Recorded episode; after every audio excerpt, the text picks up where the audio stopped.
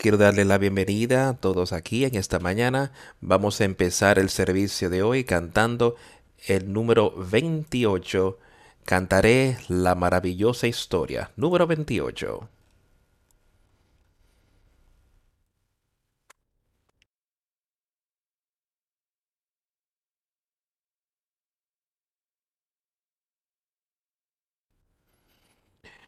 Yo cantaré de la maravillosa historia del Cristo, quien por mí murió, como dejó su morada en gloria por la cruz del Calvario.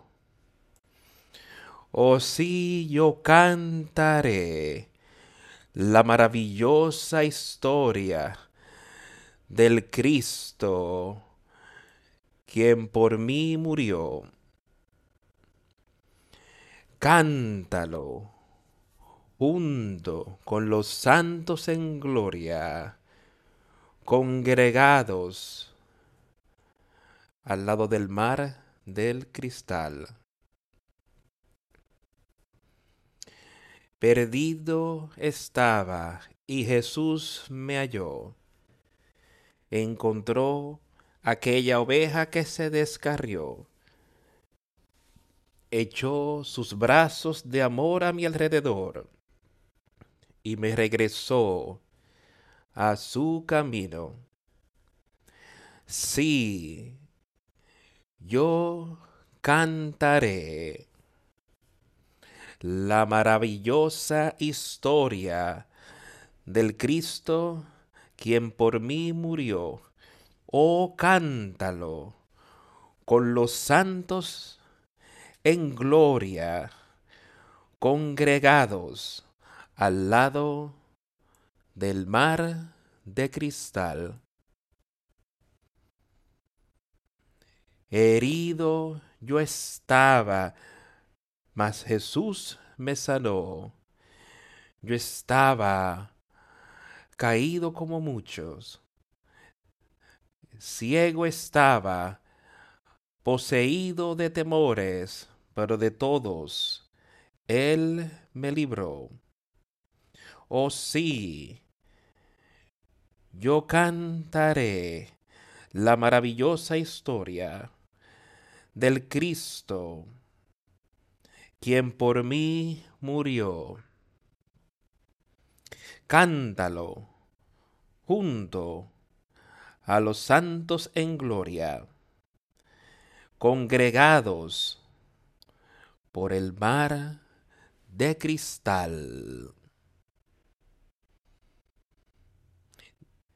Aún me sobrevienen días de tinieblas y a menudo senderos de tristeza pero mi Salvador sigue conmigo, guiado por su mano de seguridad.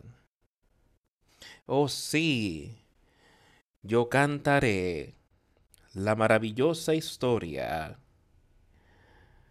del Cristo que murió por mí. Cántalo junto a los santos en gloria, congregados al lado del mar de cristal. Él me guardará hasta que aquel río haga llegar sus aguas a mis pies. Entonces Él me cruzará seguro al otro lado donde me encontraré con los amados. Oh sí, yo cantaré la maravillosa historia del Cristo, quien por mí murió. Cántalo junto a los santos en gloria congregados al lado del mar de cristal.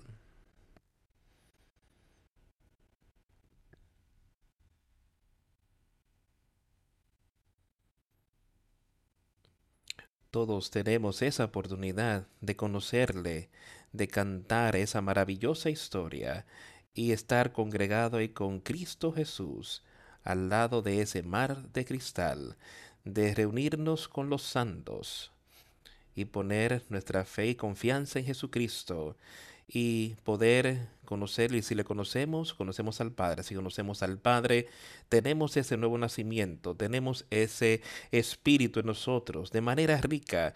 Y entonces ahí veremos victoria en Él. Así que todos en esta mañana Así como estuve pensando en varias veces, hoy recientemente estamos empezando un nuevo día, un nuevo año. Hoy es el primer día del año 2023.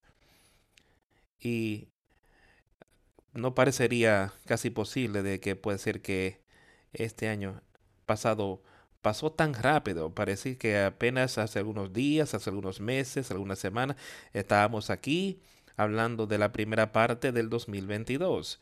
Y cuando miro atrás el año 2022, ¿qué veo? Y quisiera que cada uno de nosotros piense en eso y que piense en nuestra vida espiritual. Cuando miro atrás a este año, ¿qué veo? Veo crecimiento, he visto que me he quedado igual, he visto que he echado hacia atrás. Entonces, ¿qué es lo que hay en nuestra vida? Y yo sé que si no estamos moviéndonos hacia adelante, hay algo que está mal en nuestra vida espiritual. Y al empezar hoy aquí, y no soy mucho de hacer resoluciones de año nuevo, hay muchas personas que van y hacen muchas resoluciones, resoluciones, cosas que dicen que van a guardar o hacer y que van a vivir según ellas y en unos pocos días esas cosas van, se olvidan y siguen normal con su vida como lo habían estado. Pero yo creo que cada uno de nosotros necesita mirar muy de cerca a nuestra vida espiritual hoy. Y saber, bueno, yo sé por mí, yo creo que sería el caso para cada uno de ustedes, que yo siento que yo necesito acercarme más a Jesucristo y al Padre. Y la única manera en la que yo puedo hacer eso es poniéndolo en sus manos. Y entonces ser sumiso a Él. Y entonces vivir acercándome más a Jesucristo. Vivir conforme a lo que es su palabra que está aquí en este libro. Y está ahí para todos nosotros, amigos. Y si no vemos y no entendemos lo que él dice. Él dice que lo escribiré en tu mente y la pondré en tu corazón. Mi palabra y entender cómo Él quiere que nosotros vivamos nuestras vidas al nosotros pasar por nuestra travesía aquí en la tierra y a medida que el tiempo sigue pasando tan rápido parecería no pasará mucho tiempo hasta donde ya no estaremos. Estaremos en ese mundo espiritual, en ese mundo de eternidad.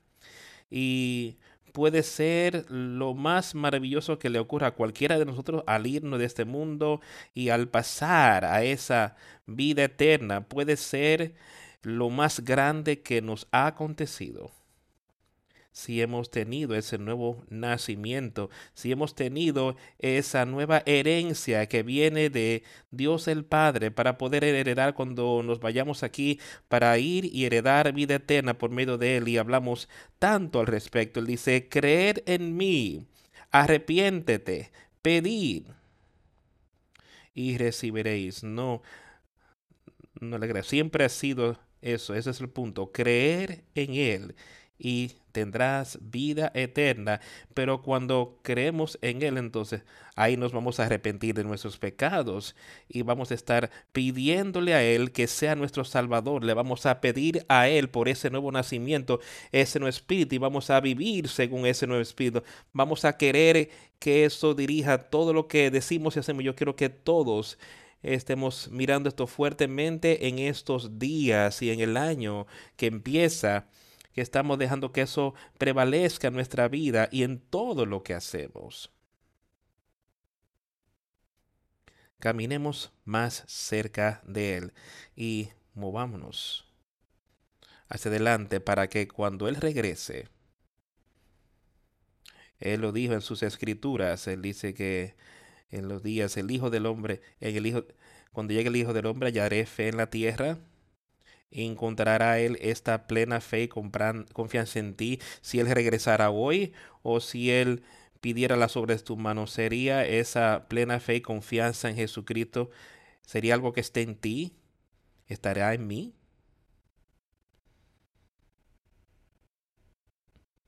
Vamos a detenernos a pensar de dónde estamos.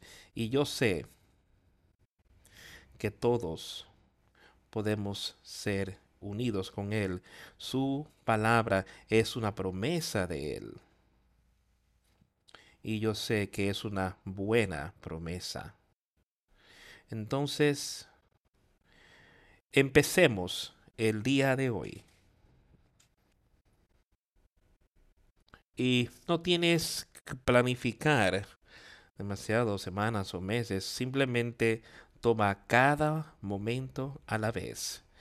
Y cuando Satanás venga a ti y trate de tentarte en cosas que tú sabes que no serían así como él trató de tentar al Señor cuando salió del desierto ahí el Señor sabía que no sería agradable a su padre que él hiciera las cosas que Satanás le estaba pidiendo que hiciera entonces él lo rechazó. Por el poder de Dios él pudo rechazarlo yo sé que podemos hacer lo mismo nosotros hoy tomarlo un momento a la vez y así obtener victoria, que dice que yo te daré a ti, no espíritu de temor, sino un espíritu de, de amor y una mente sana y de coraje. Esto lo leí recientemente y me parece que fue hasta esta misma mañana de cómo eso es tan prevaleciente y eso es lo que Él nos ha prometido y eso es lo que Él nos dará ese espíritu de amor, espíritu de poder. Y Él no está hablando de un poder de que somos, tenemos algún poder sobre las personas aquí en la tierra o sobre nuestra esposa, lo que fuese. Él está hablando de poder sobre Satanás. Eso es de lo que Él está hablando, que Él nos dará. ¿Y qué más podemos desear si tenemos el amor de Dios? derramado sobre nosotros, la misericordia de Dios sobre nosotros. Entonces tenemos ese nuevo nacimiento que Él nos ha dado. Démosle el honor y la alabanza y la gloria. No es lo que tú hayas hecho, es por la gracia de Dios que tú tienes eso, que, que tú tenías que arrepentirte y poner plena fe y confianza en Él para poder recibirla, pero es por su gracia, por su poder que Él puede darte eso. Cuando él ve que esto es verdaderamente en esa posición, Él te va a escoger para recibir ese nuevo nacimiento. Entonces todos estemos procurando eso y una vez lo tengamos, entonces permanezcamos en Él hasta el final. No te des por vencido, jamás vuelvas atrás sino ve directo hacia adelante y, cuando Satanás esté ahí tentándote, diciéndote, no tienes esa oportunidad, sí la tienes, es la voluntad de Dios que todos los hombres sean salvos. Y dice, mi Padre es rápido para perdonar, pronto para eh, solo venir a mí si has cometido algún error, si has pecado, ve a Él, o sea, ven a mí, Jesucristo, yo soy tu defensor. Estas son palabras tan maravillosas y alentadoras para todos en esta mañana, pero el hombre puede tomar las cosas y tratar de torcer su palabra y convertirla en una mentira y con cosas que él ha dicho tan claramente en lo que él ha hecho, como él ha preparado su reino aquí en la tierra. El hombre a veces sentido como que él necesita cambiar estas cosas y el hombre tiene que hacer las cosas diferentemente. Pero estemos seguros de que estamos andando y siguiendo las cosas como Él quiere que vivamos nuestra vida y entonces así podemos alcanzar victoria en Él. Acompáñeme por favor a Juan esta mañana, el Evangelio según Juan.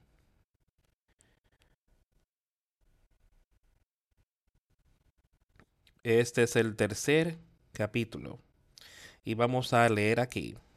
Y estoy seguro de que hay cosas aquí de las que hablamos con mucha frecuencia, pero estoy seguro también que hay cosas que el Señor quiere que podamos extraer de esto. Cuando vamos y el pueblo salió al cambio a, a cosechar, a buscar la cosecha y tomaron sus herramientas y fueron y cortaron la, las, las otros venían y venían detrás de ellos y podían tomar de ese campo, tomar los restos de lo que quedó y quizás hayan cosas aquí que nosotros no entendamos totalmente, que hemos leído y que hemos cubierto antes. Y así podamos tomar eso y tomar las cosas, las cositas que Él nos lleva para que podamos crecer más fuerte y fuerte y fuerte en su palabra. Vamos a empezar en el primer versículo del capítulo 3 de Juan. Había un hombre de los fariseos que se llamaba Nicodemo, un principal entre los judíos. Este vino a Jesús de noche y le dijo, Rabí, sabemos que has venido de Dios como maestro, porque nadie puede hacer estas señales que tú haces si no está Dios con él. Ahora quiero saber, cada uno de nosotros aquí que está, cree que esa es la verdad, que nosotros no le hemos visto. Nicodemo pudo verlo, Nicodemo eh, pudo estar ahí parado ahí. Él era un principal, un hombre que tenía algún tipo de posición de autoridad. Pero él fue a Jesús, él se le acercó de noche. Él quizás tenía miedo de acercársele en el día debido a la posición que él tenía. Él tenía miedo de lo que las personas podrían decir o hacer. Pero él fue a Jesús. Dice, rabí, maestro, sabemos que has venido de Dios como maestro. Que has venido de Dios. Cada uno de nosotros entiende. ¿Habría alguien aquí hoy que no creería que las enseñanzas de este libro, las palabras de este libro no son las palabras de Dios? O sea, de que Dios lo ha puesto aquí para cada uno de nosotros que pueda leer, que pueda entender y que pueda vivir según ellas. Él dice ahora, por las señales o milagros que tú has hecho acá, creemos que Dios está en ti, que tú viniste de Dios, que Dios te envió aquí. Jesús le respondió y le dijo, De cierto, de cierto te dijo que el que no naciere de nuevo no puede ver el reino de Dios. Ahora, aquí estaba este hombre, había venido a averiguar algo sobre la verdad de cómo él puede tener salvación, me parece que él entendió y sabía que eso fue lo que Jesús estaba haciendo. Venía a enseñarle cómo podemos tener esa vida eterna. Jesús e inmediatamente empieza a hablarle sobre eso, hablarle de esa vida eterna. Y hay una cosa que absolutamente tiene que ocurrir en nosotros y hemos de tener vida eterna. Escucha con cuidado a lo que él dice. De cierto, de cierto, o sea, quiero tu atención, presta atención a lo que él está diciendo. Te digo que el que no naciere de nuevo no puede ver el reino de Dios y está hablando de ese reino eterno de Dios, no puede ser parte de él si no nace de nuevo. Ahora escucha aquí lo que Nicodemo que tenía para decirle. Nicodemo no entendió. Jesús estaba hablando de esa parte espiritual. Dice que Dios es espíritu y tenemos que adorarle a él en espíritu. Y eso es de lo que Jesús estaba hablando. El nacer espiritualmente otra vez.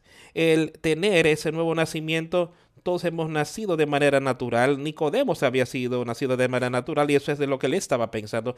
Pero Jesús tenía algo diferente a lo que él se refería y eso es lo que nosotros necesitamos entender hoy. Cada uno de nosotros tiene que entender sobre ese nacimiento espiritual. Nicodemos entonces le dijo, ¿cómo puede un hombre nacer siendo viejo? ¿Puede acaso entrar por segunda vez en el vientre de su madre y nacer? Sería imposible para que eso ocurriera. Nicodemo sabía eso y, e hizo la pregunta, ¿de qué estás hablando?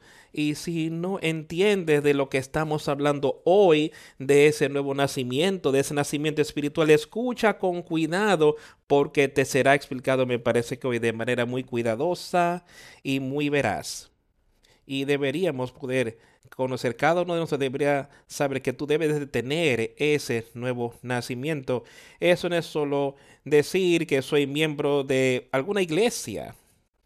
Ese nuevo nacimiento viene de ser aceptado por Dios el Padre para recibir ese espíritu. Así es como tú puedes recibir eso. Así es como tú tienes ese nuevo nacimiento. Jesús le respondió, de cierto, de cierto te digo, que el que no naciere del agua y del espíritu no puede entrar en el reino de Dios. Lo que es nacido de la carne, carne es, y lo que es nacido del espíritu, espíritu es. Hay dos nacimientos. El nacimiento en carne es nacer del vientre. El agua allí y luego el tener ese nacimiento espiritual, hay un nacimiento en carne y hay un nacimiento en espíritu. Cada uno de nosotros ya ha tenido ese nacimiento en la carne, ya que todos llegamos a la existencia por la manera en la que Dios ha planificado para que el hombre llegue aquí a la tierra. Teniendo que varón y hembra que Él creó aquí en la tierra, él creó eso. Y Él creó el cómo el hombre y la mujer pueden unirse y entonces pueden producir hijos. Y ese es nacimiento en la carne que viene de esa manera. Una mujer dando a luz al niño. Pero él está hablando aquí de un nacimiento espiritual. El que nace de la carne es carne. Y todos lo sabemos. Todo el mundo aquí, yo sé que tú sabes que la única manera en la que un niño puede llegar aquí a la tierra es por naciéndole a una madre. No hay otra manera. Aún el Hijo de Dios vino aquí por medio de ese mismo proceso. Él nació, él fue cargado, él fue llevado en el vientre de una virgen, de una mujer. El hombre no, no, la conoció como hablamos la semana pasada para que ella concibiera, sino que el Espíritu Santo lo hizo, Dios el Padre lo hizo, ese Espíritu lo hizo y él fue uno que engendró a Jesucristo. María lo llevó en su vientre y él nació así como tú y yo nacimos a este mundo. Él vino en la misma manera. Ese nacimiento en la carne, pero él tenía algo más aquí. Él nació del Espíritu Santo y él fue lleno de él desde el principio, porque su Padre es Dios. Ahora, nuestro Padre puede ser Dios Podemos tener eso. Y podemos heredar ese espíritu. Él nos lo dará y podemos heredar vida eterna. Vamos a ponerlo de esa manera. Él nos hará y un hijo de Dios, cada uno de nosotros, cuando tenemos ese nuevo espíritu, aquel que nace del espíritu, entonces somos un hijo de Dios tenemos el poder de Dios ahora, tenemos a su Espíritu en nosotros, el mismo Espíritu que Jesucristo tuvo en él. De eso es que él está hablando. Él dice, no te maravilles que yo dije que debes nacer de nuevo. El viento sopla de donde quiere y oye su sonido, mas ni sabe de dónde viene ni a dónde va. Así es todo aquel que es nacido del Espíritu. Ni siquiera entendemos de qué manera, de dónde viene el viento, de dónde tú puedes oír que por los árboles podría ser que no entendamos realmente las personas sin ver no saben y no entienden de dónde viene ese espíritu pero cuando tú recibes ese espíritu santo entonces aquellos que te piden ellos saben que viene de Dios el Padre pero alguien más mirando en alguien el Espíritu está ahí dentro de ellos y ellos no tener ese Espíritu y no conociendo nada al respecto, ellos no entenderían para nada cómo ellos llegaron. Pero tú sí. Y yo puedo entenderlo. Entonces las personas pueden ver ese Espíritu obrando en ti. Él dice, deja que ese espíritu obre en ti y déjalo brillar. Déjanos pensar que sea prevaleciente en tu vida. Dice que otros podrían ver las buenas obras que Dios está haciendo en ti y darle entonces a Dios la honra y la gloria, no al hombre, sino darle la honra y la gloria a Dios. Y eso es lo que yo quiero que cada uno pueda hacer hoy, que Él es aquel, su Hijo es aquel que vino aquí, su Hijo es aquel que venció todas las cosas, su Hijo está ahí mediando por nosotros ante el Padre para que entonces podamos nacer de nuevo. Nicodemos le respondió y le dijo, ¿cómo puede hacerse esto? Él estaba realmente interesado en saber y yo le pregunto a todo el mundo aquí hoy, le pido a todo el mundo aquí que tenga esa misma mente, que eso esté en tu mente ahora mismo. ¿Cómo puede ser esto? Si tú eres lleno de ese espíritu y lo conoces hoy, Pregúntale, ¿cómo puedo yo recibir esto? ¿Cómo puede ser que yo puedo recibir ese nuevo espíritu?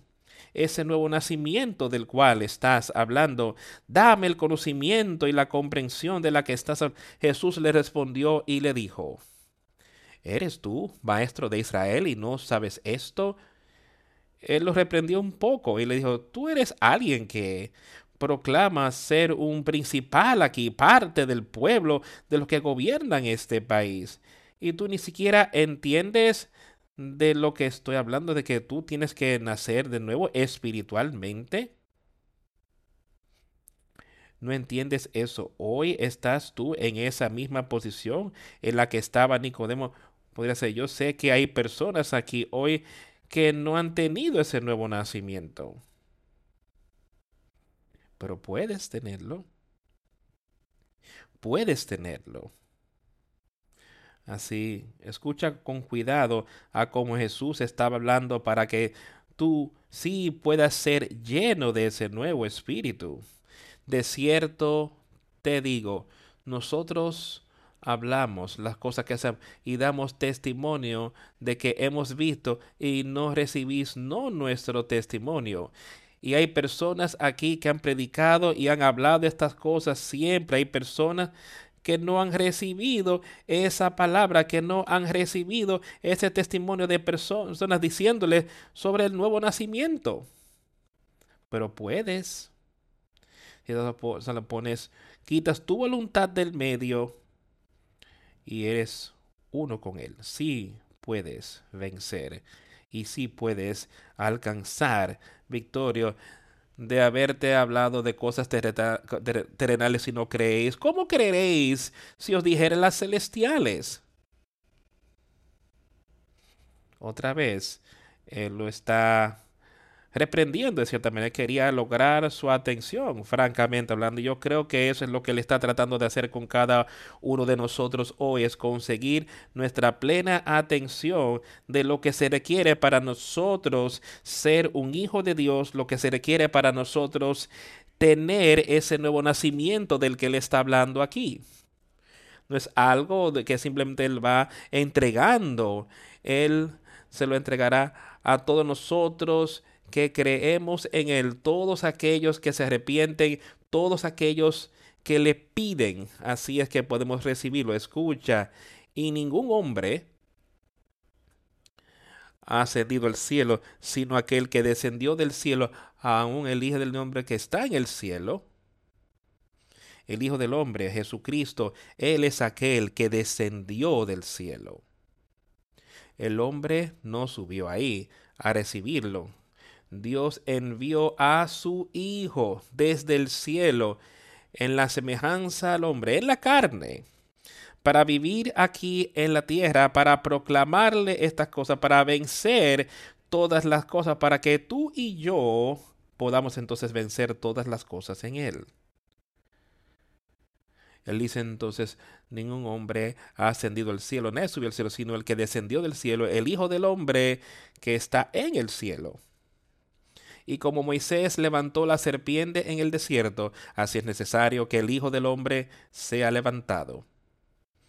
Yo sé que hemos hablado de estas cosas y volvemos y leemos lo que ocurrió ahí en aquel día con Moisés. Estaban ahí eh, Habían serpientes a su alrededor, estaban siendo mordidas por ellas y era una serpiente venenosa que si eran mordidos moriría. Dios les dio una solución a eso, les dio una cura. Él tenía a Moisés allí para que tomara una serpiente o una imagen de la misma y la pusieron uh, por había una cruz que él agarraría y él lo sostendría. Si las personas lo miraban, eran sanados. Tenían vida. Ahora, ¿qué ocurrió aquí? ¿De qué él está hablando aquí con Jesucristo? Dice, así como Moisés levantó la serpiente en el decir, así el Hijo del Hombre tiene que ser levantado, para que todo aquel que en él cree no se pierda, mas tenga vida eterna. Ahora, eso es de lo que estamos hablando aquí ese espíritu. Ahora él está hablando de que Jesucristo sería levantado, así como lo fue esa serpiente en la cruz. Él cumpliría todas las cosas aquí en esta vida. Él vencería todas las cosas. Él sería muerto, sería levantado en esa cruz, pero nosotros tenemos la oportunidad ahora, él dice, de quien sea que creyera en él, sea que crea que Jesucristo vino aquí a la tierra y colgó en esa cruz y su sangre fue derramada por ti y por mí. Dice aquel que cree en él, que eso ocurrió y que él era el Hijo de Dios y que ahora él está ahí en los cielos a la diestra de Dios ahí, mediando por nosotros, aquel que cree en Él, en Él, no perezca. Que no perezca ahora. ¿Qué significa eso? Perecer significa ser destruido, morir. Así como yo veo el significado. Puede significar muchas cosas, pero significa el ser destruido, morir de no tener vida. Dice que si creemos en Jesucristo y creemos que podemos nacer otra vez, podemos recibir ese nuevo espíritu. Tendrá vida eterna.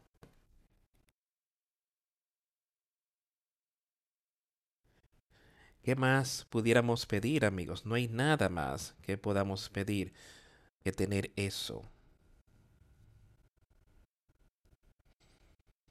Y ser uno. Porque de tal manera amó Dios al mundo. Quizás el versículo más citado que las personas pueden citar y hablar de esta cosa, pero realmente ¿Entiendes lo que este próximo versículo dice? Porque de tal manera amó Dios al mundo que ha dado a su Hijo unigénito para que todo aquel que en él cree no se pierda, mas tenga vida eterna. ¿Tú realmente entiendes lo que eso quiere decir? Para que todo aquel que en él cree no se pierda, mas tenga vida eterna. En uno de los versículos de mayor consolación en la Biblia y es citado constantemente, pero realmente entiendes lo que él quiso decir cuando creíste en Él, esa es la única manera que puedes tener esa vida eterna, creyendo en Él. Y cuando verdaderamente creemos en Él, entonces ahí es lo que ocurre, ese nuevo nacimiento del cual Él está hablando, porque no envió Dios a su Hijo al mundo para condenar al mundo, sino para que el mundo sea salvo por él. Otra vez, ánimo. Escucha lo que él está diciendo. Dios no envió a su Hijo al mundo para condenarlo. Dios sabía que cada uno de nosotros ya estaba condenado tenemos esa naturaleza pecaminosa, ya estábamos condenados. Él no tuvo que enviarlo a condenarnos, sino que lo envió para que el mundo fuese salvo por él, no por mí, no por tus propios caminos, sino por Jesucristo. Él dice, yo soy el camino, yo soy la verdad, yo soy la vida. No hay otra manera sino por medio de mí, él dice, y ese es Jesucristo. Eso es de lo que él está hablando aquí. No hay otra manera sino por medio de él. Porque no envió Dios a su Hijo al mundo para condenar al mundo, sino para que el mundo sea salvo por él. El que en él cree no es condenado, pero el que no cree ya ha sido condenado porque no ha creído en el nombre del unigénito Hijo de Dios.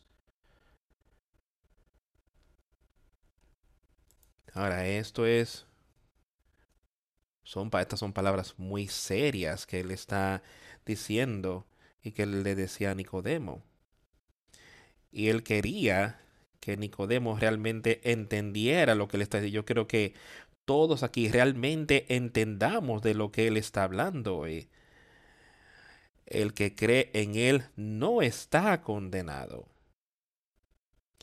Si no creemos realmente en Él, si no lo ponemos todo en sus manos, todavía estamos condenados. Aquel que cree en Él no es condenado. Dice aquí, no dice que podemos aferrarnos al mundo aquí, podemos creer en él, pero todavía podemos creer en las cosas del mundo y ser parte de eso y vivir una vida, un estilo de vida mundano. Eso no va a funcionar por aquel que no cree ya es condenado, aquel que cree en él no es condenado, aquel que cree que no cree en él ya es de por sí está condenado porque no ha creído en el nombre del Hijo unigénito de Dios.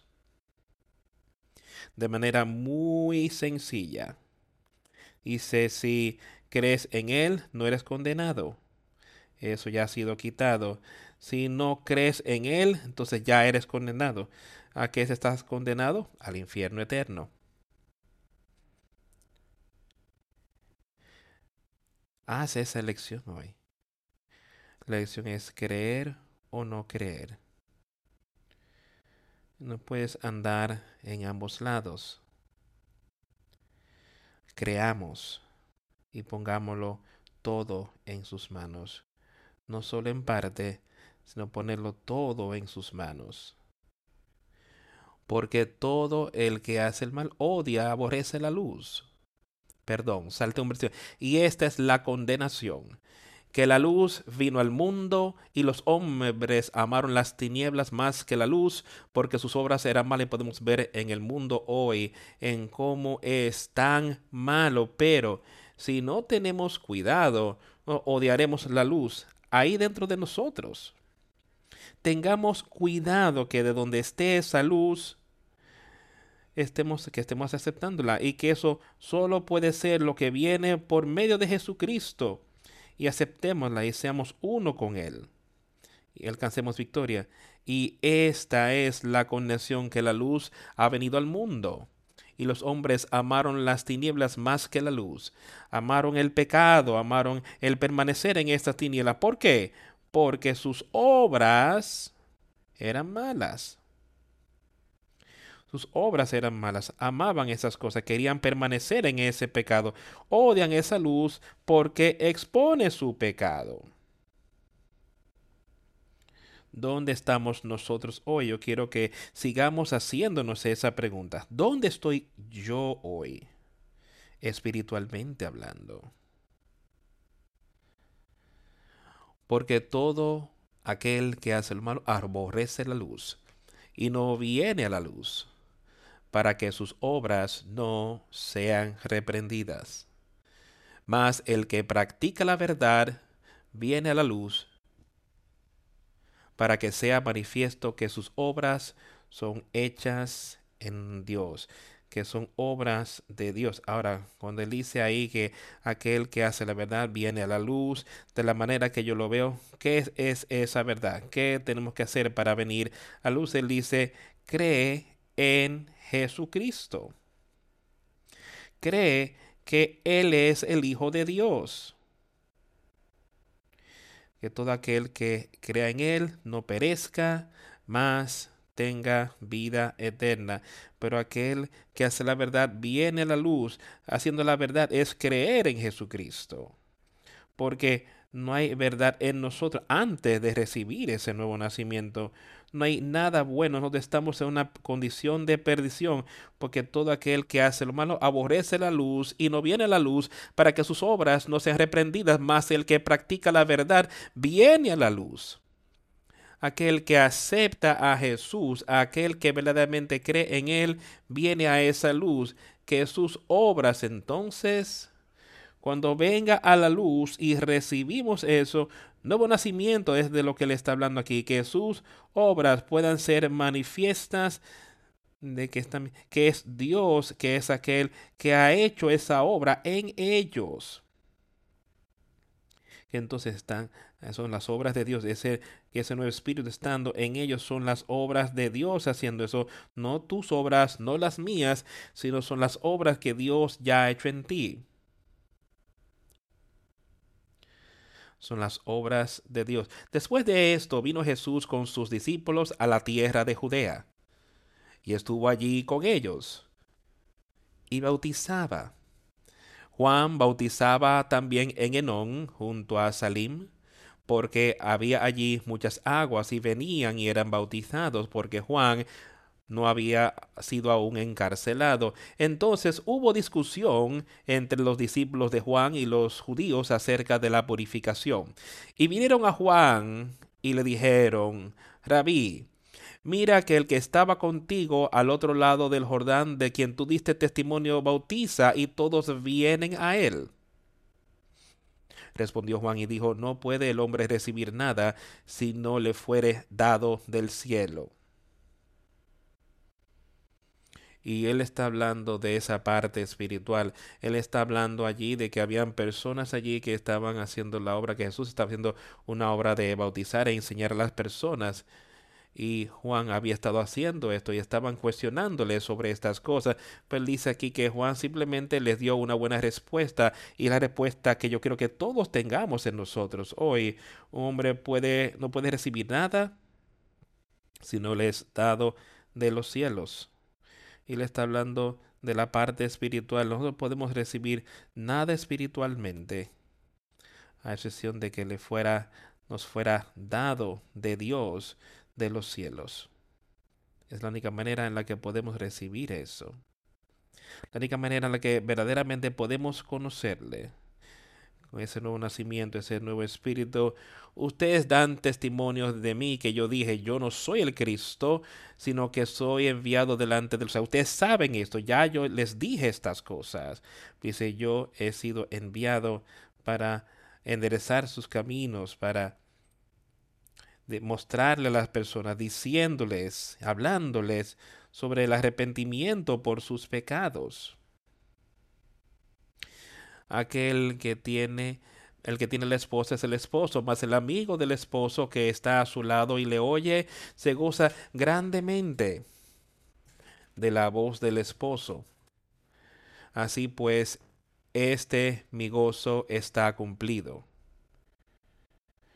Hemos visto a personas en una boda que está la esposa, está el hombre que es un amigo, que le llamamos a veces el que está cerca de donde está el novio, que es el que se él disfruta el gozo de su amigo que puede recibir a su esposa, a su novia. Y entonces convirtiéndose en uno sabiendo que el gozo que eso le traería a sus vidas.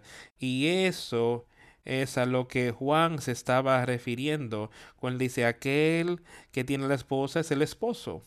Pero el amigo del esposo que está a su lado y le oye, se regocija grandemente por, de la voz del esposo. Él miraba a Jesucristo ahí.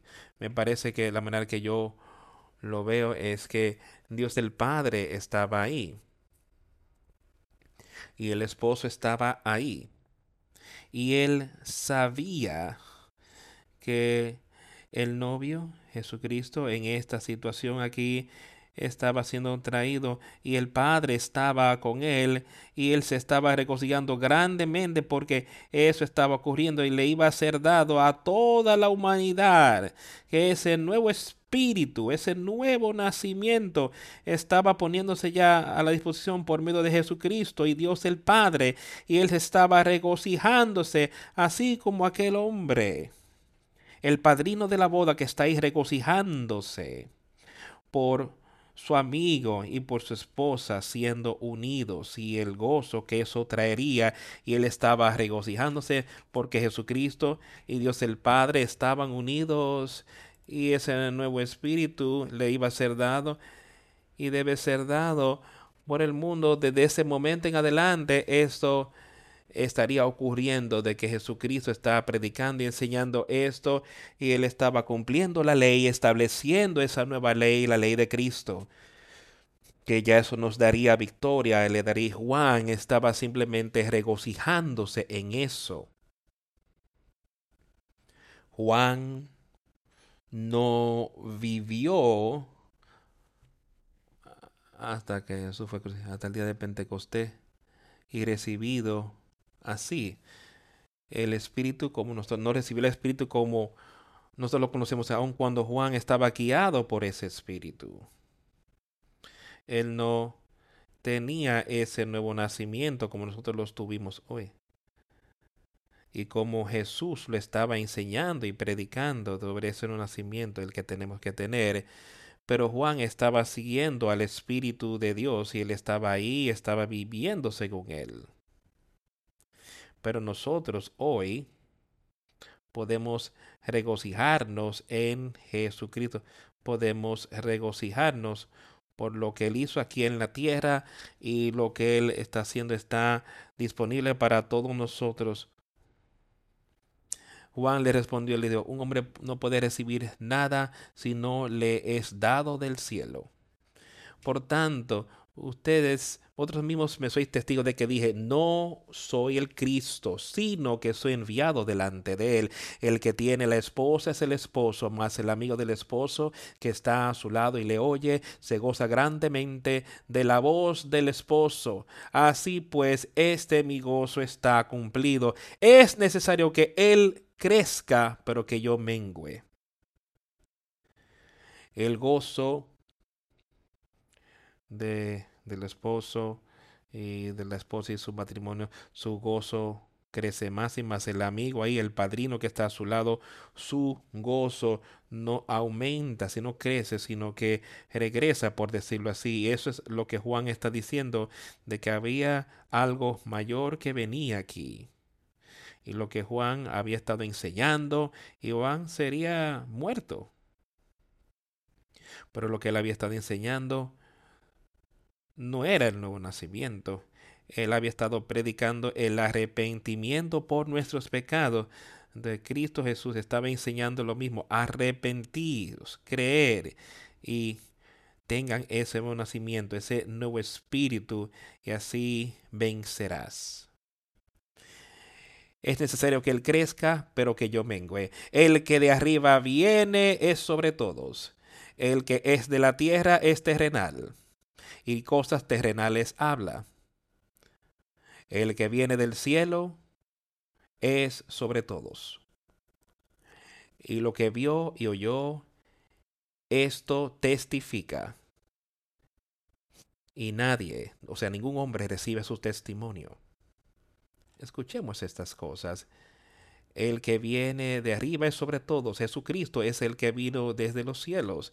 Sus palabras que estamos leyendo dice, está sobre todo, que nosotros tenemos que simplemente poner todo este mundo a un lado. Dice que yo voy a decrecer. Jesús viene, Él es sobre todo, Él aumentará. Él es aquel que es, Él es de la tierra. El que es de la tierra es terrenal y habla de las cosas terrenales. Aquel que viene desde arriba, aquel que viene desde el cielo está sobre todas las cosas. Y lo que él ha visto y ha escuchado, de esto da testimonio y ningún hombre recibe su testimonio. Jesucristo vino aquí a la tierra y él estaba dando testimonio de las cosas de Dios y de cómo podemos vivir conforme pero el hombre lo estaba rechazando. Habían algunos que que no, pero la mayoría de la gente me parece en aquel tiempo, aun cuando Cristo estaba aquí, rechazaron sus palabras. Aquel que había recibido su testimonio le había visto que Dios era verdad. Ahora, habían algunos que recibieron su testimonio, habían algunos que no y permanecieron en tinieblas. Habían algunos que recibieron ese testimonio y que le enviaron a su sello de que Dios es verdad. Y me parece que hay personas aquí que han sido enviados a su, a su sello. Eso ha sido sellado por Dios. Que creen en Jesucristo y creen que Dios es verdad y que su palabra es verdad. Y ellos tendrán vida eterna, porque a quien de que Dios ha enviado habla las palabras de Dios, porque Dios no ha dado su espíritu por medida a él. Él habla la palabra de Dios y Dios le dio a él la medida plena del Espíritu Santo.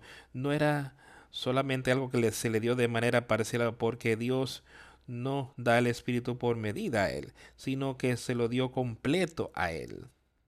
Y podemos tener eso hoy en nuestras vidas. Podemos tener todo ese espíritu en nuestras vidas. El Padre ama al Hijo y todas las cosas ha entregado en su mano.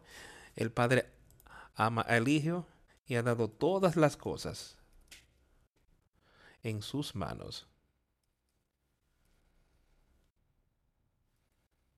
el poder de Dios. Perdone nuestros pecados y podemos leer en todo este testimonio. Podemos leer en los evangelios de lo que Jesús hizo cuando Él vino aquí a la tierra, cómo Él hizo todos los milagros y cosas, así como Nicodemos lo estaba diciendo, de que tú estás enseñando milagros. Creemos que eso ha venido de Dios. Y creemos eso hoy. ¿Realmente estás poniéndolo todo, del todo por Él? Entonces el Hijo, el Padre ama al Hijo y le ha entregado todas las cosas de sus manos. Aquel que cree en el Hijo tiene vida eterna. Aquel que cree en el Hijo tiene vida eterna. Dilo otra vez. El que no cree en el Hijo, el que se rehúsa a creer en el Hijo, no verá la vida, sino que la ira de Dios está sobre él. Estas son las palabras de Dios. Las palabras de Jesucristo. Aquel que cree en el Hijo tiene vida eterna aquel que cree la palabra de Dios, cual sea, y sabe que Dios envió a su Hijo aquí a la tierra para vencer todas las cosas y le ha entregado, le ha puesto todas las cosas en su, el Hijo tendrá, tendrá sobre, tendrá vida eterna y aquel que no cree en el Hijo no verá la vida sino que la ira de Dios está sobre él. Tenemos ese verdadero creer en el hoy. Creemos en lo que Él nos ha puesto a hacer que tira, que creemos que lo que Él ha establecido es la verdad. Quiero que volvamos a leer un poco en el mismo principio de la Biblia. Acompáñenme al primer capítulo de Génesis. Y el, el primer versículo del primer capítulo. Hay mucho que ocurrió aquí en los primeros días, seis días. Leemos un poco, quizás saltemos algunos lugares. En el principio, en el principio creó Dios los cielos y la tierra. Creemos eso. Creemos que Dios creó estas cosas. Hay tanto ocurriendo. La persona mira y dice, pues es evolución.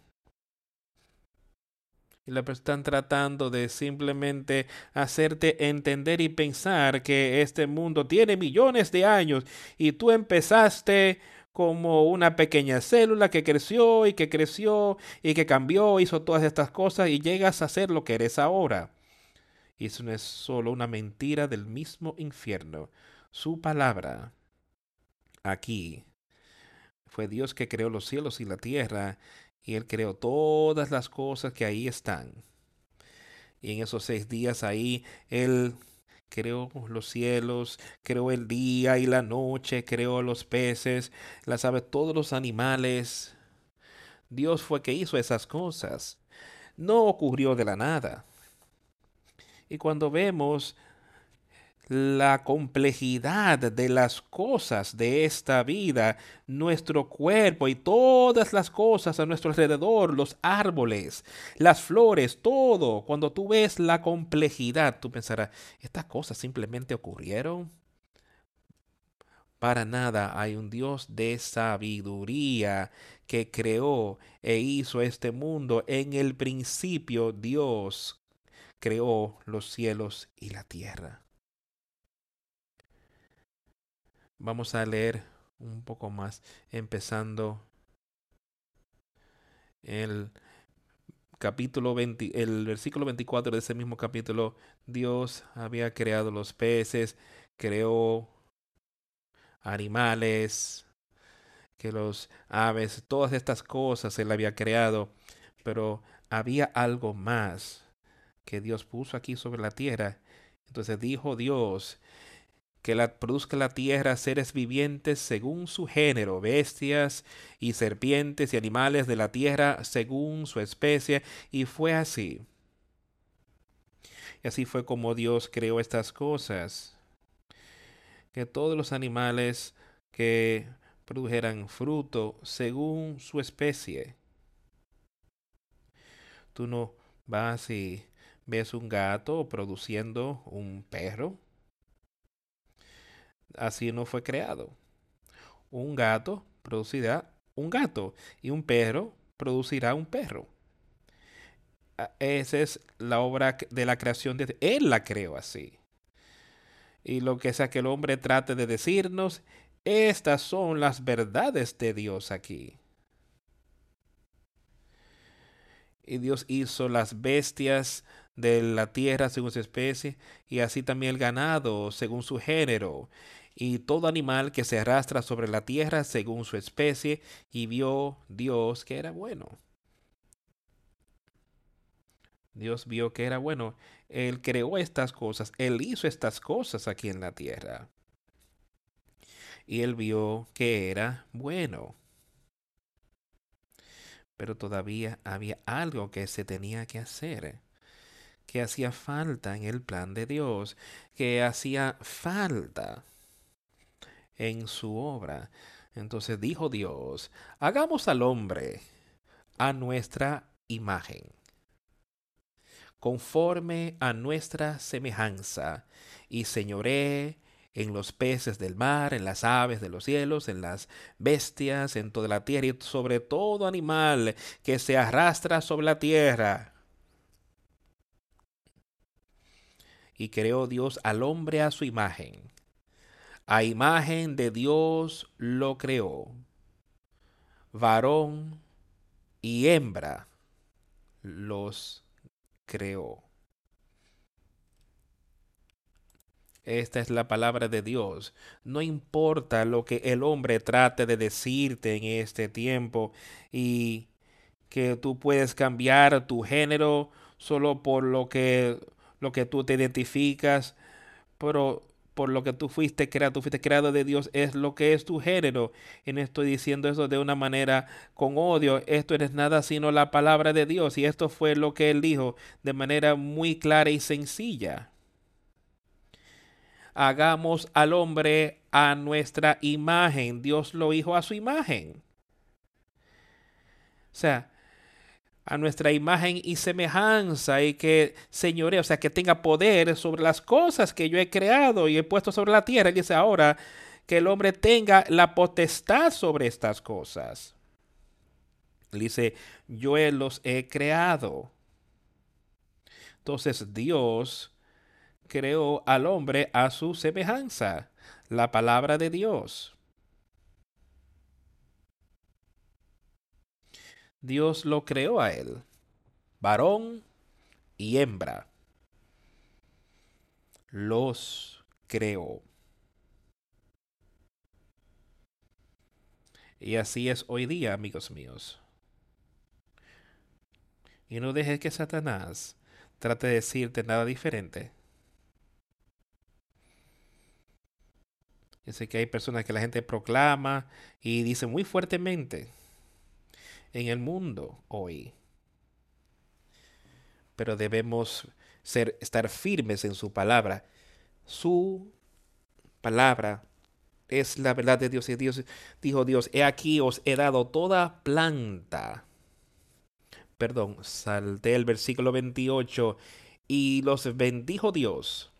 Y les dijo, fructificar y multiplicaos, llenad la tierra y sojuzgadla, y señorear en los peces del mar, en las aves de los cielos, y en todas las bestias que se mueven sobre la tierra este era el poder de Dios otra vez. Que Él le dio al hombre y a la mujer, los creó y cada uno tiene su lugar aquí en la tierra y una obra que hacer. Y dijo Dios, he aquí os he dado toda planta que da semilla, que está sobre toda la tierra, y todo árbol en que hay fruto y que da semilla, os serán para comer y a toda bestia de la tierra, y a todas las aves de los cielos, y a todo lo que se arrastra sobre la tierra, en que hay vida, toda planta verde les será para comer. Y fue así. Y vio Dios todo lo que había hecho, y aquí que era bueno en gran manera. Y fue la tarde y la mañana el día sexto. Dios creó esto. Dios te creó a ti y a mí. Él creó la tierra, Él creó todas las cosas. Él creó al hombre y a la mujer. Y él vio que era bueno en gran manera. Él vio esta tierra. Él vio todas las cosas que estaban ahí. Él vio al hombre y a la mujer. Y dijo que es bueno en gran manera. Hay cosas que Dios ve que es como una abominación para él. Pero varón y hembra es siendo unidos en matrimonio y produciendo hijos. Es como Dios, el propósito como Dios creó a su pueblo. Y las cosas de cómo Él creó esta tierra. Y creamos en él. Leamos un poco aquí en el capítulo 2. Vamos a empezar en el versículo 4 del capítulo 2 de Génesis.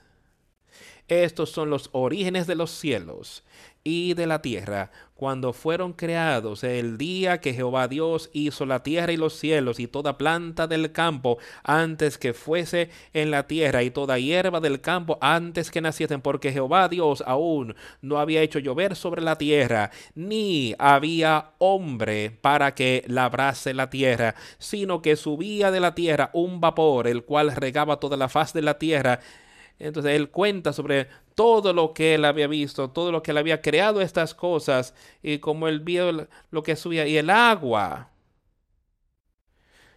Y que hizo la tierra bella. Pero todo estaba ocurriendo antes de hacer el hombre. Aquí escucha. Eh, todo esto estaba ocurriendo en esos primeros días. Él hizo hombre en ese sexto día agua y tiniebla para que sosteniera la tierra. Y el Señor Dios había formado al hombre desde el polvo y respiró en sus narices el aliento de vida y el hombre se convirtió en un ser viviente. Él lo creó. Él formó al hombre. Lo formó del polvo. Respiró en su nariz el aliento de vida Así fue formada la vida.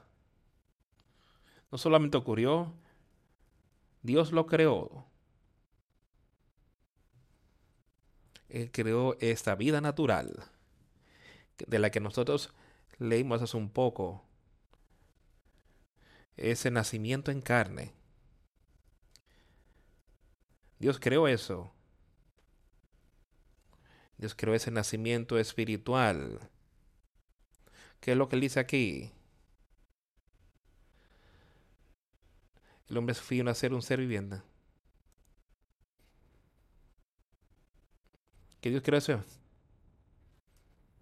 Él puso ese alma espiritual en él. Él puso un ser viviente. Ese aliento de vida en él. Y como ahora, hoy, podemos convertirnos en un ser viviente espiritualmente, recibiendo ese nuevo nacimiento, siendo nacido de Dios, nacido de Él. Y el Señor Dios plantó un huerto en Edén al oriente y puso allí al hombre que había formado. Y Jehová Dios hizo nacer de la tierra todo árbol delicioso a la vista y bueno para comer. También el árbol de vida en medio del huerto y el árbol de la ciencia del bien y del mal. Él creó esta tierra y él preparó este maravilloso jardín y tenía estas cosas allí, este huerto, y tú puedes continuar leyendo y le dijo algunas de las cosas. Él dice en el versículo 16, y mandó Jehová Dios al hombre, diciendo, de todo árbol del huerto podrás comer. Puedes comer libremente de cada cosa allí, más del árbol, de la ciencia del bien y del mal, no comerás. Porque el día de que de él comieres ciertamente morirás.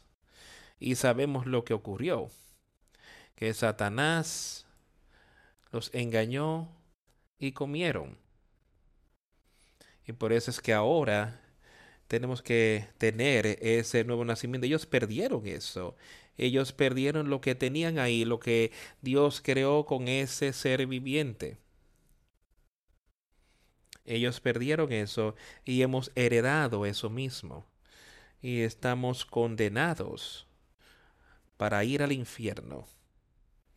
Pero Dios envió a su Hijo para que todo aquel que en él creyese tendrá vida eterna. Dios envió a su Hijo para que podamos vencer. Eso fue lo que hicieron. Ellos comieron Y el Señor Jehová dijo, y dijo Jehová Dios, no es bueno que el hombre esté solo. Le haré ayuda idónea para él. Otra vez, aquí está Dios hablando de todas estas cosas, hablando de lo que ocurrió ahí desde el principio de la tierra. Y eso cuenta un poco más de cómo Dios creó varón y hembra. Y de la tierra, Dios Formó pues de la tierra toda bestia del campo y toda ave de los cielos y las trajo a Adán para que viese cómo las había de llamar y todo lo que Adán llamó a los animales vivientes, ese es su nombre, y puso Adán nombre a toda bestia y ave de los cielos y a todo ganado del campo, mas para Adán no se halló ayuda idónea para él. Dios había creado todas estas cosas y otra vez recuerda, esto fue antes de que él había, los había creado varón y hembra. Los otros contaban diferentes historias sobre cómo esto ocurrió. Aquí él nos está diciendo las, los hechos de cómo esto ocurrió. Y el Señor Dios hizo caer sueño profundo sobre Adán, y mientras éste dormía, tomó una de sus costillas y cerró la carne en su lugar causó que saliera una costilla de una, un ser que él acababa de crear. Él vio que Adán necesitaba a todos los animales, había varón y hembras con ellos, ellos tenían todos una pareja, y él vio aquí que Adán necesitaba eso. Este es el amor de Dios, esta es la perfección de Dios, que Él creó este mundo y que Él quería que este fuese un mundo perfecto, así que Él creó todas las cosas, Él y creó al hombre y a la mujer por su caída. Está en la condición que Él está hoy, no fue creada en esa condición. El Señor hizo caer sueño profundo sobre Adán y mientras éste dormía tomó una de sus costillas y cerró la carne en su lugar. Y de la costilla que Jehová Dios tomó del hombre, hizo una mujer y la trajo al hombre. Dijo entonces Adán, esto es ahora hueso de mis huesos, hueso de mis huesos y carne de mi carne esta será llamada varona o mujer, porque del varón fue tomada. Por tanto, dejará el hombre a su padre y a su madre, y se unirá a su mujer, y serán una sola carne. Otra vez, esto es lo que él ha mandado, que se casasen y fuesen una carne, y se no la deseches. O sea, no entres en divorcio y dice, y no te cases con un divorciado. Estas son, estas son sus palabras. Siempre él se remonta donde estaba el hombre que dejará a su padre y a su madre y se unirá a su mujer y serán una sola carne. Y estaban ambos desnudos, Adán y su mujer, y no se avergonzaban, porque eran uno porque Dios estaba con ellos. Tú puedes seguir en este próximo capítulo, tú ves cómo Satanás vino a engañarlos. Quiero leer un versículo o dos aquí, en el capítulo 5. Empezando en el versículo 1, capítulo 5 de Génesis. Este es el libro de las generaciones de Adán. El día en que creó Dios al hombre, a semejanza de Dios lo hizo. O sea, a semejanza de Dios lo hizo. Varón y hembra los creó y los bendijo. Y llamó el nombre de ellos Adán el día en que fueron creados. Él les llamó Adán y su mujer y Adán llamó a su esposa Eva. La creación de Dios es maravillosa y hermosa. El hombre ha tratado de destruirla. El hombre está tratando de destruirla hoy. Tomando la palabra de Dios y cambiando estas cosas en una mentira la palabra de Dios siempre ha sido muy, muy estricta y, las y la palabra de Dios ha sido vista como la verdad por el hombre. Por aquellos que creen en él. Pues yo quiero que leamos solamente un poquito de Levítico. El capítulo 20 de Levítico, esa es la ley que Moisés les estaba dando y diciéndole de cómo a, cómo las cosas habrían de y cómo ciertas cosas se deberían, se deberían hacer en aquellos días. Y yo quiero que leamos, y era muy estricto, de lo que ocurriría en esos días. En el cap eh, perdón, disculpe, no, en el versículo 13 del capítulo 20 del Levítico. Dice, si alguno, o sea, si un hombre si alguno se ayuntare con varón como con mujer, abominación hicieron. Ahora, eso es una abominación ante los ojos de Dios. Eh, ambos han de ser muertos, sobre ellos será su sangre. Esa es la palabra de Dios. Eso fue, así sería, y yo no estoy defendiendo para nada de que eso es lo que le ocurre a la gente, pero yo quiero decirte, si nosotros estamos viviendo, si la gente está viviendo en una manera donde Dios dice que es una abominación para él, ellos tendrán esa muerte espiritual. Ellos jamás tendrán ese nacimiento espiritual, siempre y cuando ellos pueden salir de eso, ellos pueden ser perdonados así como todos nosotros, de todos nuestros pecados. Pero así, así esto era de serio, que Dios le dio ese mandamiento a ellos hace miles de años, que el hombre no se juntara con hombre, con las con Él los hizo varón y hembra para que ellos se junten como uno en el matrimonio. Y eso es lo que yo quiero que todos entendamos y que no dejemos que el hombre trate de venir y cambiar la palabra de Dios y decirnos, ah, esto es lo que tú tienes que creer. Nosotros creemos en la verdad, en las verdades de Dios. Ahora la gente puede vivir y hacer como ellos, vivir como ellos quieran, pero ya eso queda entre ellos y su hacedor. Pues yo quiero tomar su palabra y escucharla con cuidado. Y tú puedes entonces leer en Romanos también donde él dice que esto es una abominación para Dios. La gente viviendo y han tomado la palabra de Dios, la han convertido en una mentira. Amigos, al empezar este año nuevo, empecemos acercándonos más a Él, no acercándonos más a Satanás y dejando que la palabra de Satanás llegue a nuestras vidas y las cosas que queramos que no se metan, sino creamos en la palabra de Dios y acerquémonos más a Él. Pongamos nuestra fe y confianza ahí, no en el hombre, no en mí. Yo solo soy un vocero para Él. Pon tu fe y confianza en la palabra de Dios y cree en Él. Y así tendrás victoria. Aquel que cree en mí tendrá vida eterna. Las palabras de Dios el Padre. Aquel que cree en su Hijo creerá, tendrá vida eterna.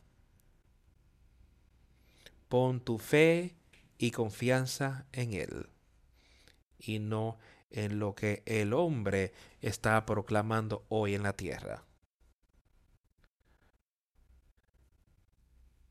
Vamos a dar cierre a esta reunión cantando el número 282, donde Él me guíe y dejemos que eso sea una seguridad para nuestra vida. A donde Él me guíe, yo le seguiré.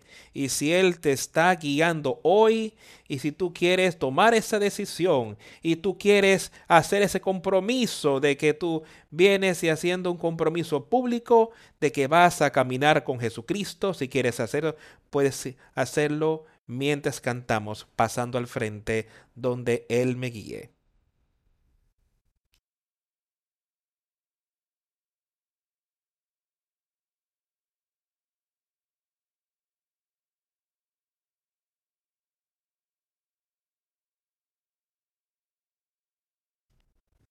Puedo oír a mi Salvador llamarme.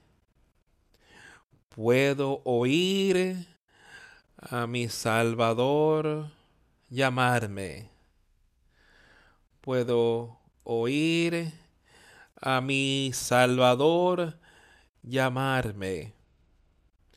Toma tu cruz y sígueme sígueme.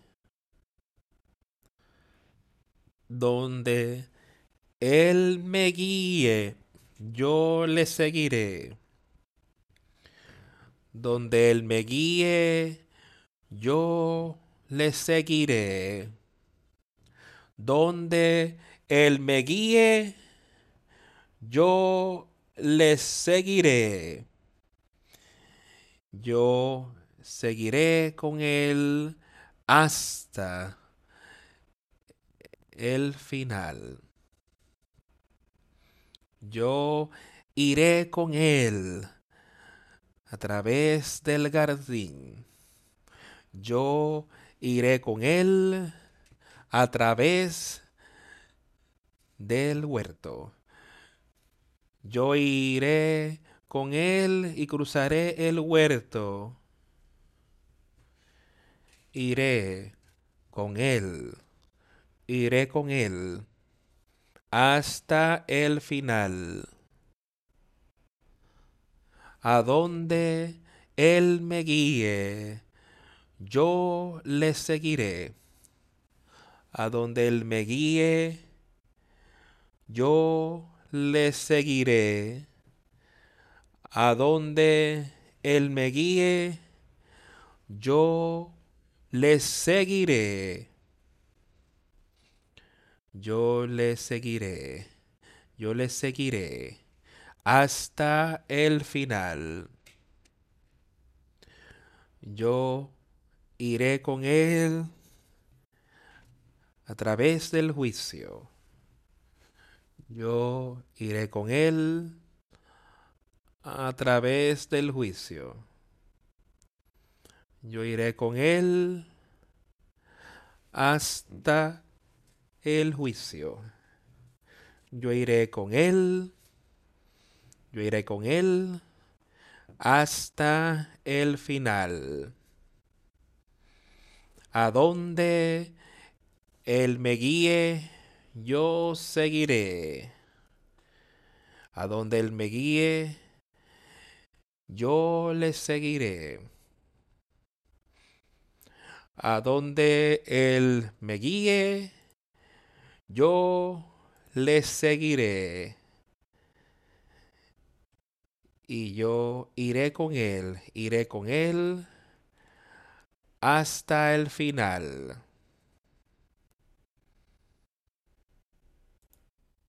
Él me dará gracia y gloria. Él me dará gracia y gloria. Él me dará gracia y gloria. Él irá conmigo, conmigo, todo el camino a donde Él me guíe, yo le seguiré. A donde Él me guíe, yo le seguiré. A donde Él me guíe, yo, yo le seguiré. Y yo iré con Él. Yo iré con Él hasta el final.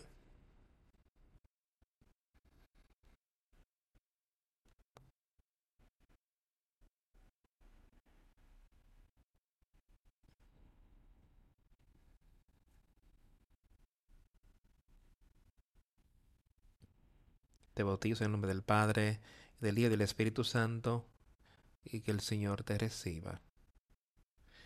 Y que hagas ese compromiso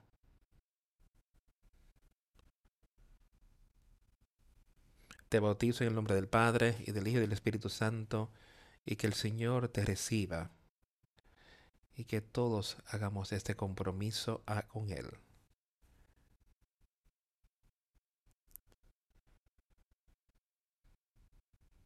A donde Él me guíe, yo le seguiré. Eso es lo que yo quiero que cada uno de nosotros tome al empezar este año nuevo y que hagamos ese compromiso de lo que Él dice aquí. Él dice, yo puedo oír a mi Salvador llamar. Toma tu cruz y sígueme.